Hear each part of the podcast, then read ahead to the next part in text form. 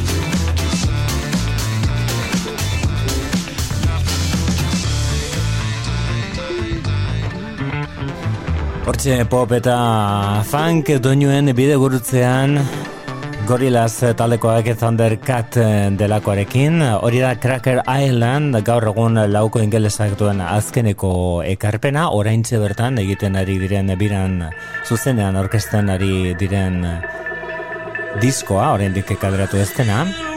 Hau da, iaz, e, iaz ez 2000 eta hogeian urte amaieran kaleratu zuten diskoa Song Machine Season 1 zen diskoaren izan buruan eta kantonetan beraikin Robert Smith jauna zuten Strange Times.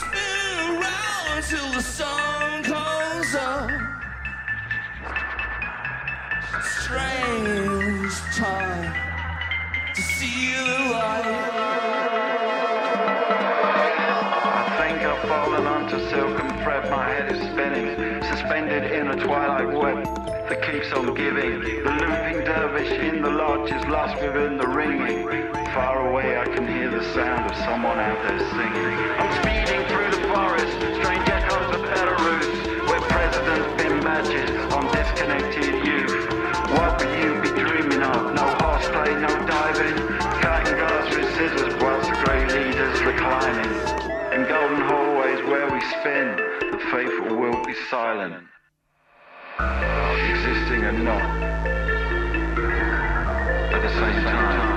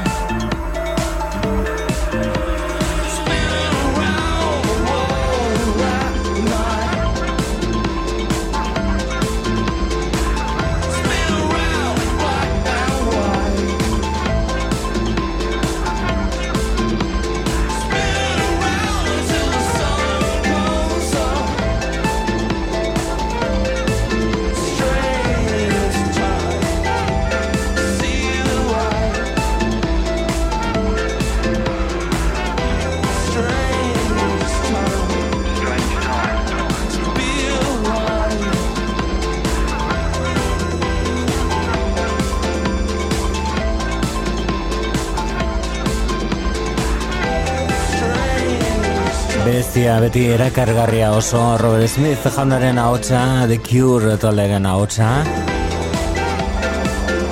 Urte amaitu baino lehenago, 2000 eta hogeita biak agore baino lehenago, bidizko gehiago izango ditugun The Cure eh, taldearen eskutik Robert Smithen hautsa hor noski protagonista izango da. Agili Season da Perfume Genius delakoak orentxe bertan argiteratu duen diskoa eta bertakoa da entzuten ari garen pop song izeneko abesti hau Perfume Genius.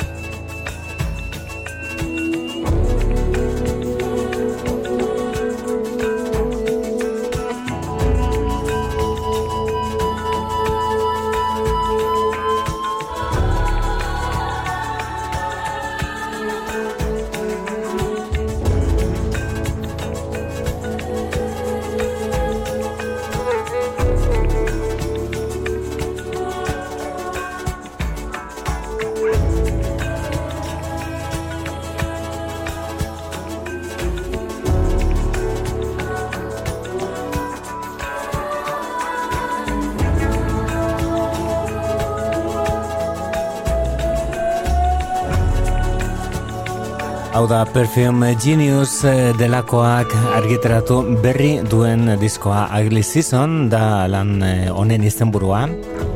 Ekainean bertan argitratu zuen izen artistiko hau Perfume Genius izen eh, artistikoa daukan musikariak gogora ezagun une batez bere aurreko lan honenetariko bat Set My Heart on Fire Immediately izenekoa zen bertakoa zen onako abesti hau On The Floor.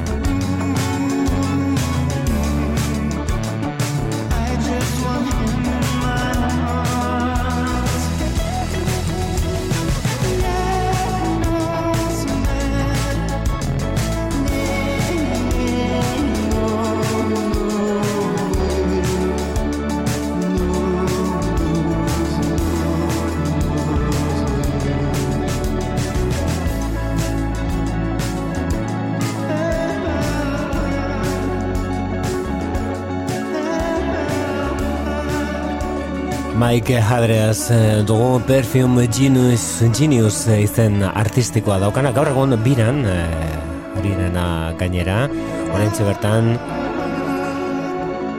Europan Leicester Norvegia eta Suedia bisitatuko ditu bere lan berria aurkezten. Oraindik Goiz eh, xamar disko hori sakonean ezagutzeko, baina dagoeneko argiteratuta dago, eta bertako abesti bat entzuteko aukeran, eh, aukera izan dugu gaurkoan, eh, bere lan berri horrek mm, Agili Season izeneko diskoak ekarretako abestietako bat, beste bat helduko diogu orain, honek Aie in the Wall du izena.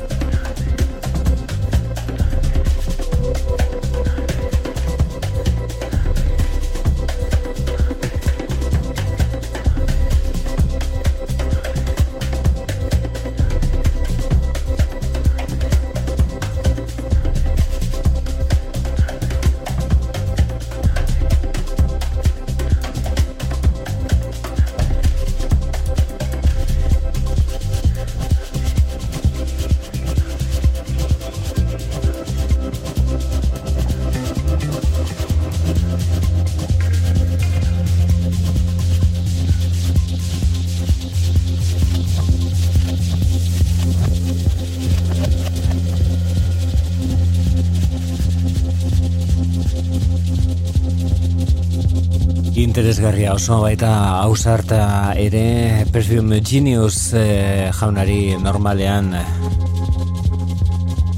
espero diogun hausardia hori hemen ere azaltzen da eta I in the wall da pieza mamitsu honen eh, izenburua Perfume Genius bere azkeneko lan hori bezapean esan bezala eta bertan Europako zenbait hiriburutan biran aurkezten.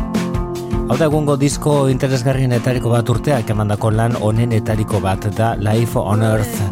Hau da, hooray for the riff raff.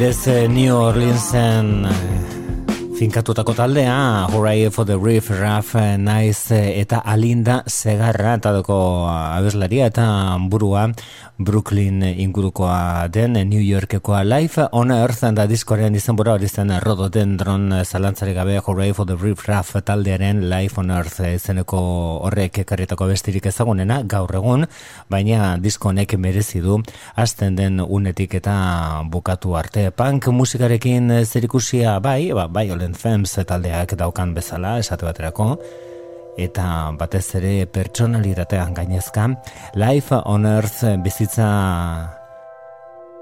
planetan edo lurrean izango litzateke izenburuaren itzulpena, ba disko horrek ekarrietako Precious Cargo ari gara entzuten orain. Precious cargo at the river, me swimming just to get across. With the babies on my shoulder, grab my neck so they don't get lost. We made it through the jungle, no water there for two weeks. Many dead that we walked by and thugs hiding in the trees. We made it to the border.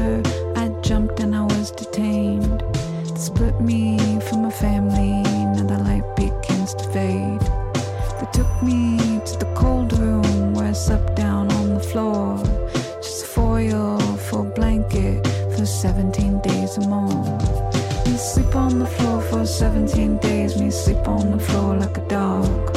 Me sleep on the floor for 17 days for a blanket shivering hard. Me sleep on the floor for 17 days. Me sleep on the floor like a dog. Me sleep on the floor for 17 days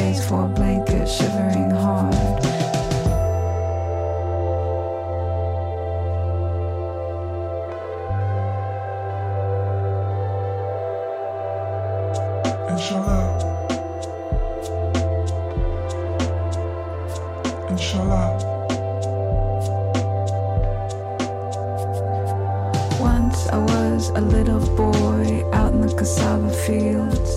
I dream of it sometimes at night, and none of this seems real. I've been in here for 13 months, I walked all of this way. But me, no, never see no handcuffs till I get to the USA. No, me, no, never see no handcuffs till I get to the USA.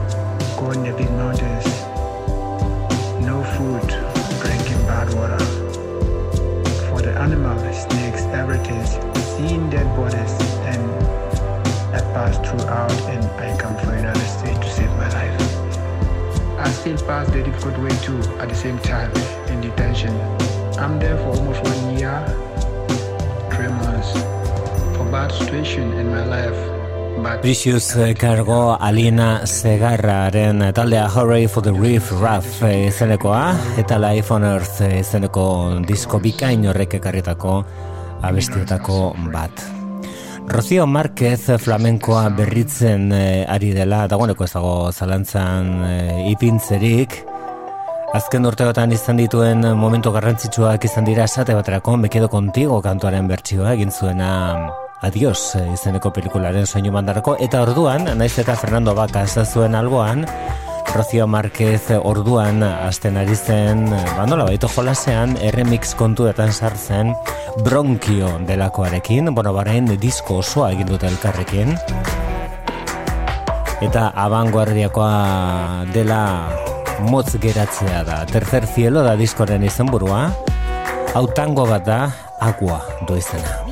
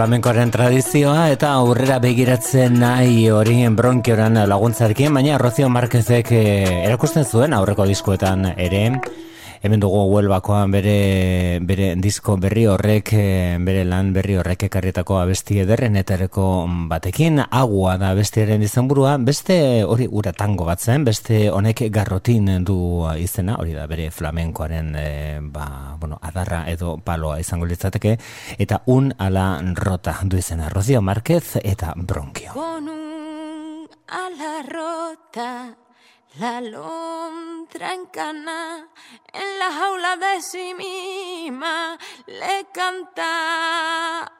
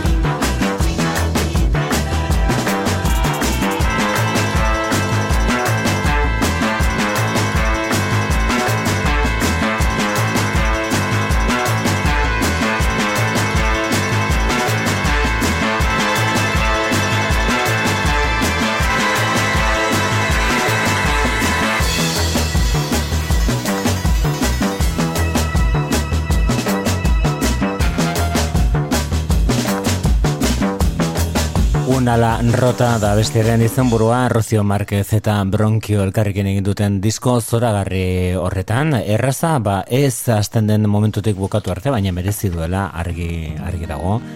Askotan, e, entzulari ematen diona, denborarekin diskoa zahartu ala. askoz handiagoa da berehala sartzen diren diskorik ematen dutena, baina hau da ambulance Wilco. Once, just by chance, I made a friend in an ambulance. I was half man, half broken glass. She had a needle, but I wasn't afraid. I'd slap the cuffs right on my wrist. I'd get so high, I'd arrest myself for honeysuckle on a buckle, broken teeth biting on my belt. High in a trance, my life smeared right past. In a blue light, I thought she was dancing, but she was just holding my cold hand.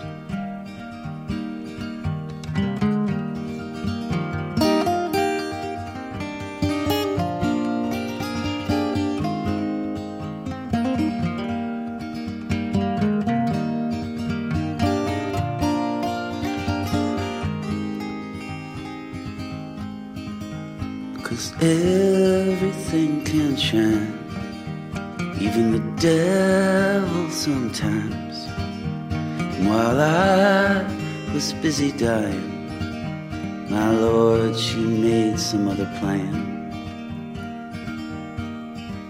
Traveling salesman, carrying trunks, you can smell them coming like skunks in the distance.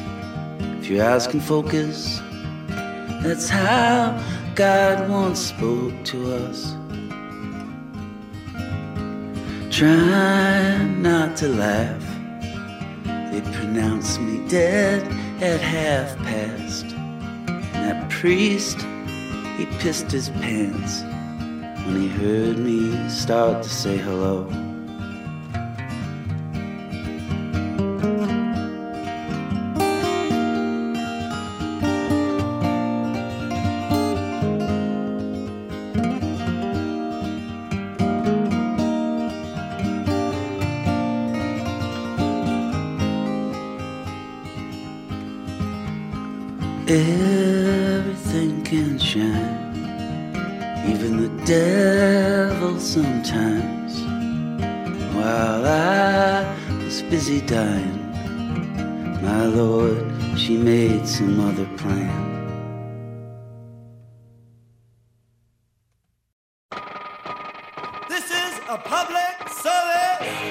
Portobelo, geroko klasikoak Euskadi irratian. Ez da nola nahikoa gaur gogoratuko dugun diskoa. Gainera edizio berri batean atera da eta Combat Rock. Gaur The Clash taldea izango dugu gogoan. Ezagutu zure eskubideak Know Your Rights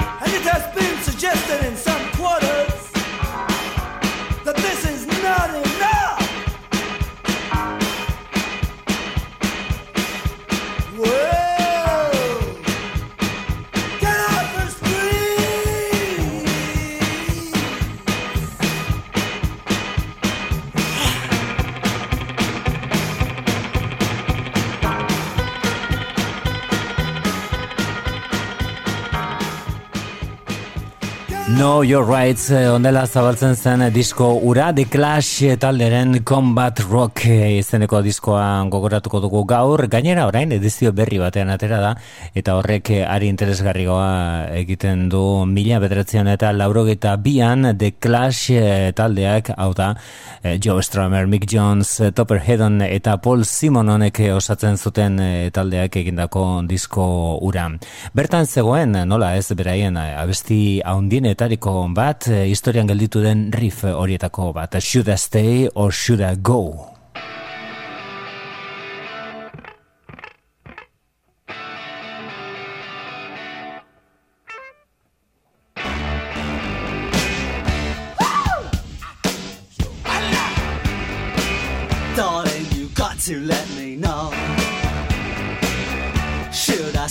Should I go? If you say that you are mine, I'll be here till the end of time. So you got to let me know. Should I stay or should I go? It's always tease, tease, tease. You're happy when I'm on my knees. One day it's fine and next it's black. So if you want me off your back, well come on and let me know. Should I stay or should I go? Should I stay or should I go now? Should I stay or should I go now? If I go, there will be trouble.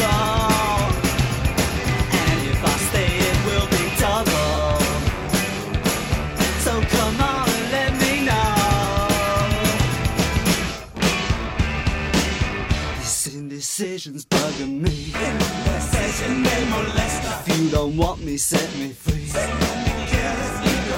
Exactly whom I'm supposed to be. Don't you know which clothes even fit me? Come on and let me know. Should I cool it or should I blow?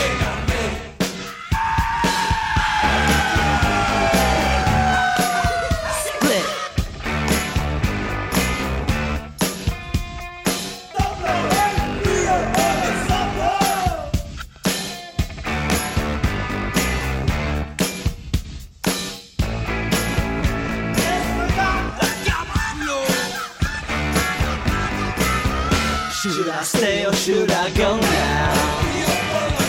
Should I stay or should I go now? If I go, there will be trouble.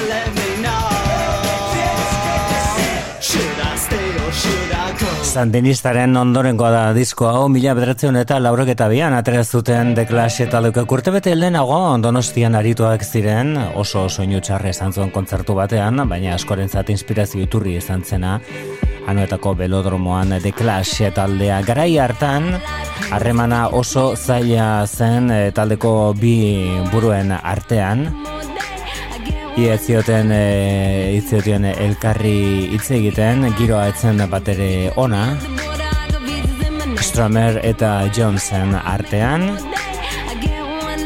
eta Topper Hedon ba bere menpekotasuna ezin gainetik ikendu zebilen droga kontuak noski.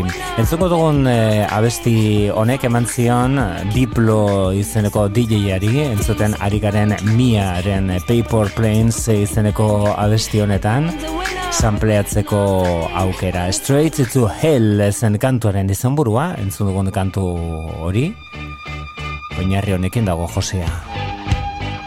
The Clash, Straight to Hell zuzenean infernura.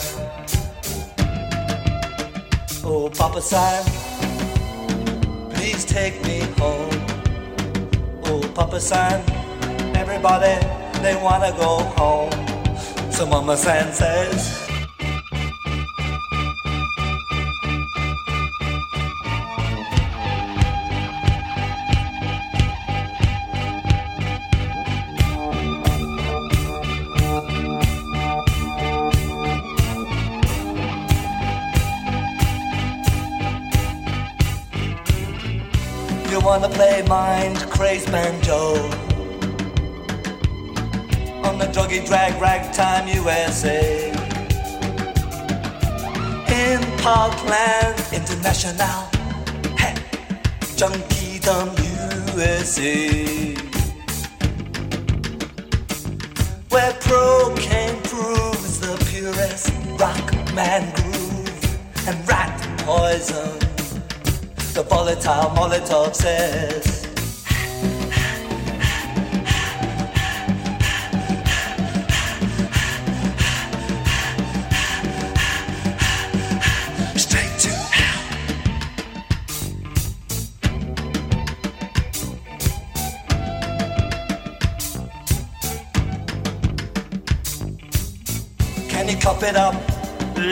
Strong? The immigrants they wanna sing all night long. It could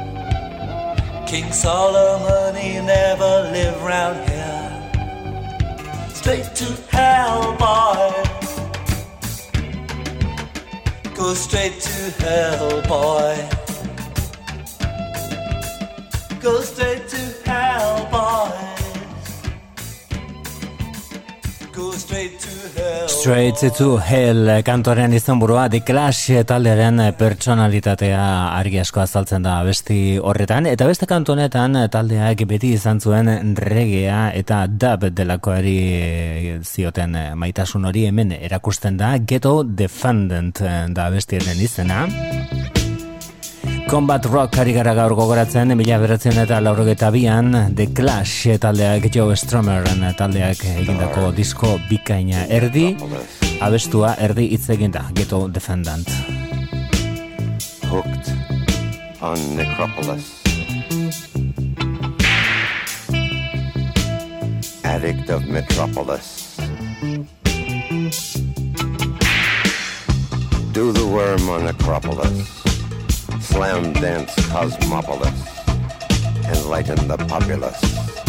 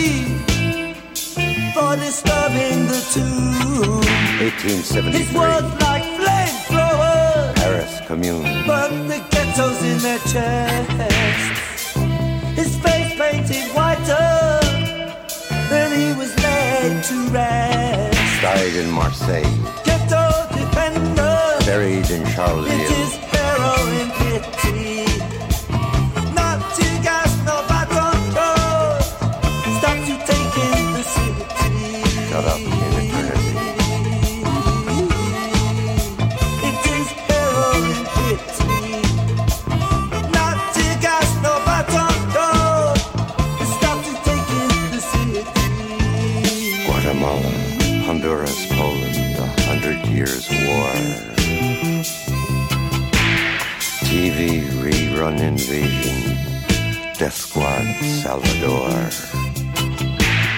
Afghanistan meditation, old Chinese flu, kick junk, what else? Can a poor worker do? All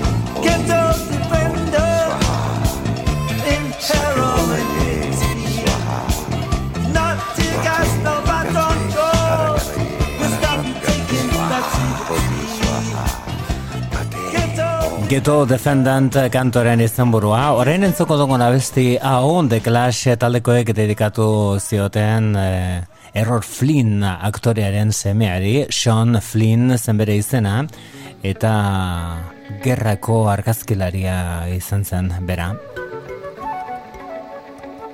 Kamboian aritu zen bere lana egiten eta bertan desagertu zen Sean Flynn da kantuaren izenburua Combat Rock diskoan The Clash.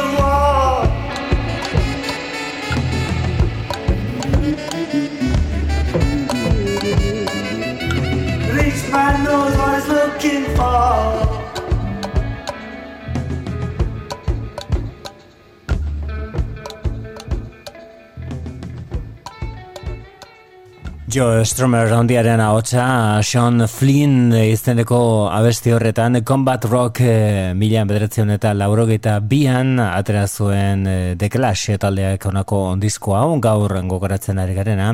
Eta bertatik berreskuratuko dugu horrengonetan Overpowered by Funk.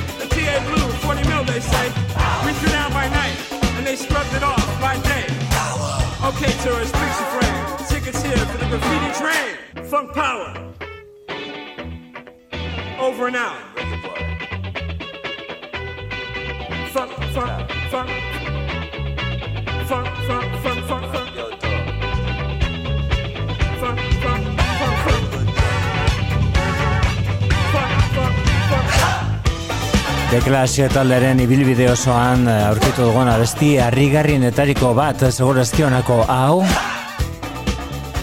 Overpowered by Funk eh, zen eh, kantoren eh, izena. The Clash ari gara gaur gogoratzen euren, bueno, ba, hor egizan Talking Heads taldeko David Byrne eragina oso oso nabarmena zen.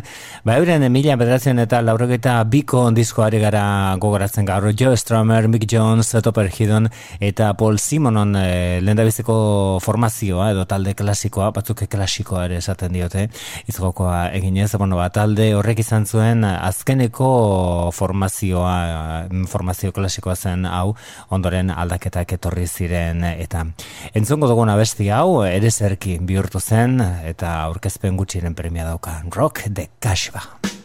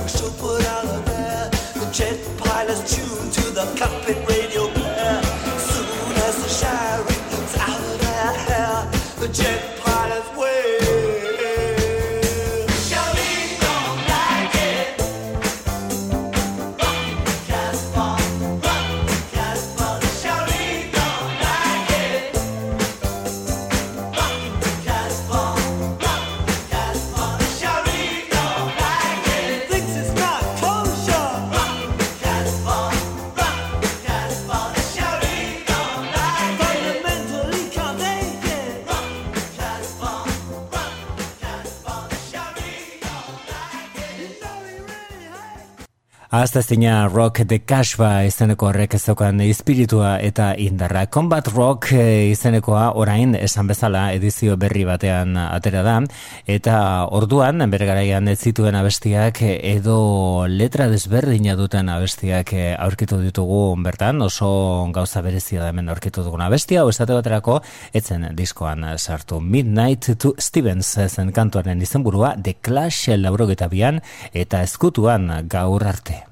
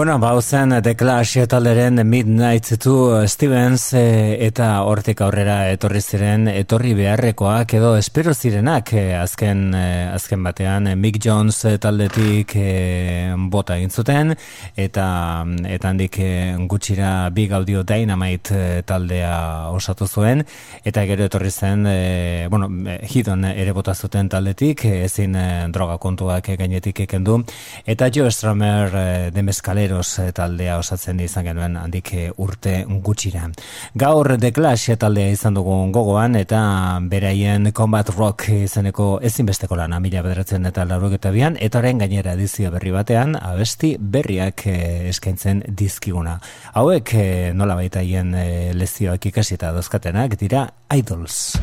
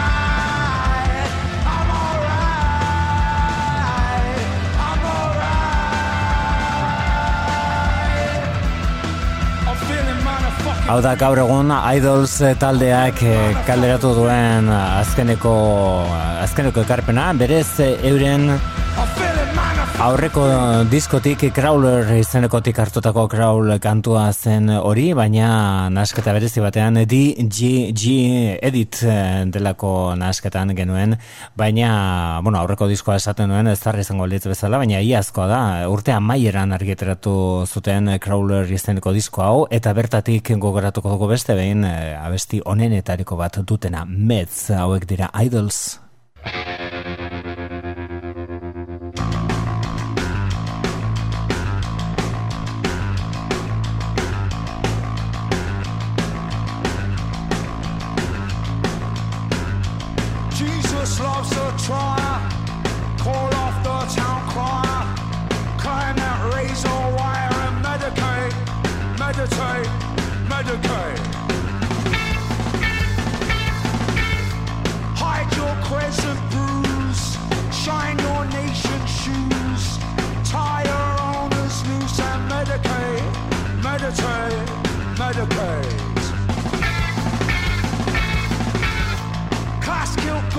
Here.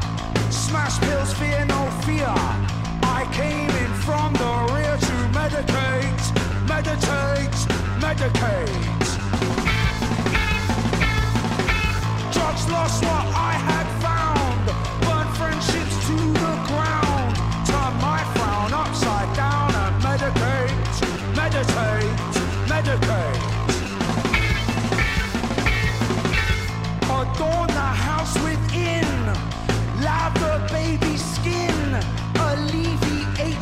Now that's what I call medication.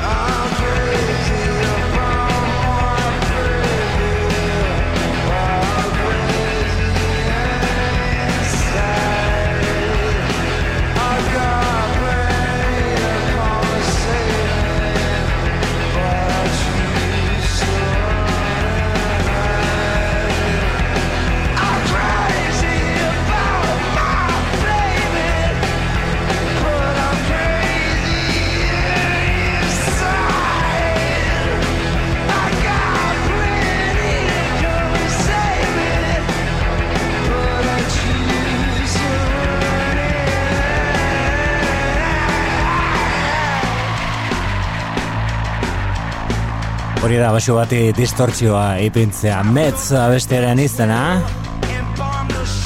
Hauek dira Idols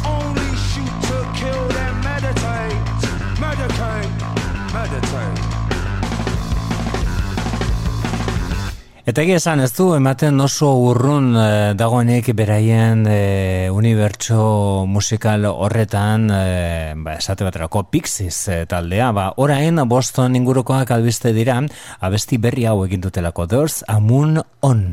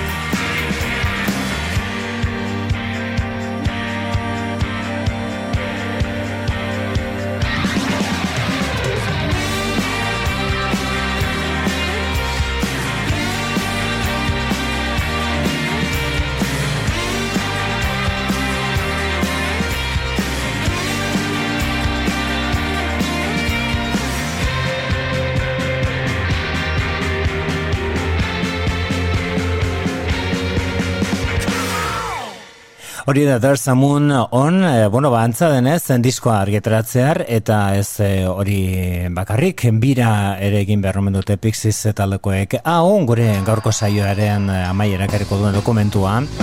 Euren 2000 eta bosteko biran dago jasoa, Eta taldearen abesti berezinetariko bat da ez oso ezaguna Into the White Pixies taldearekin usten zaitu besterik ez ondo izan.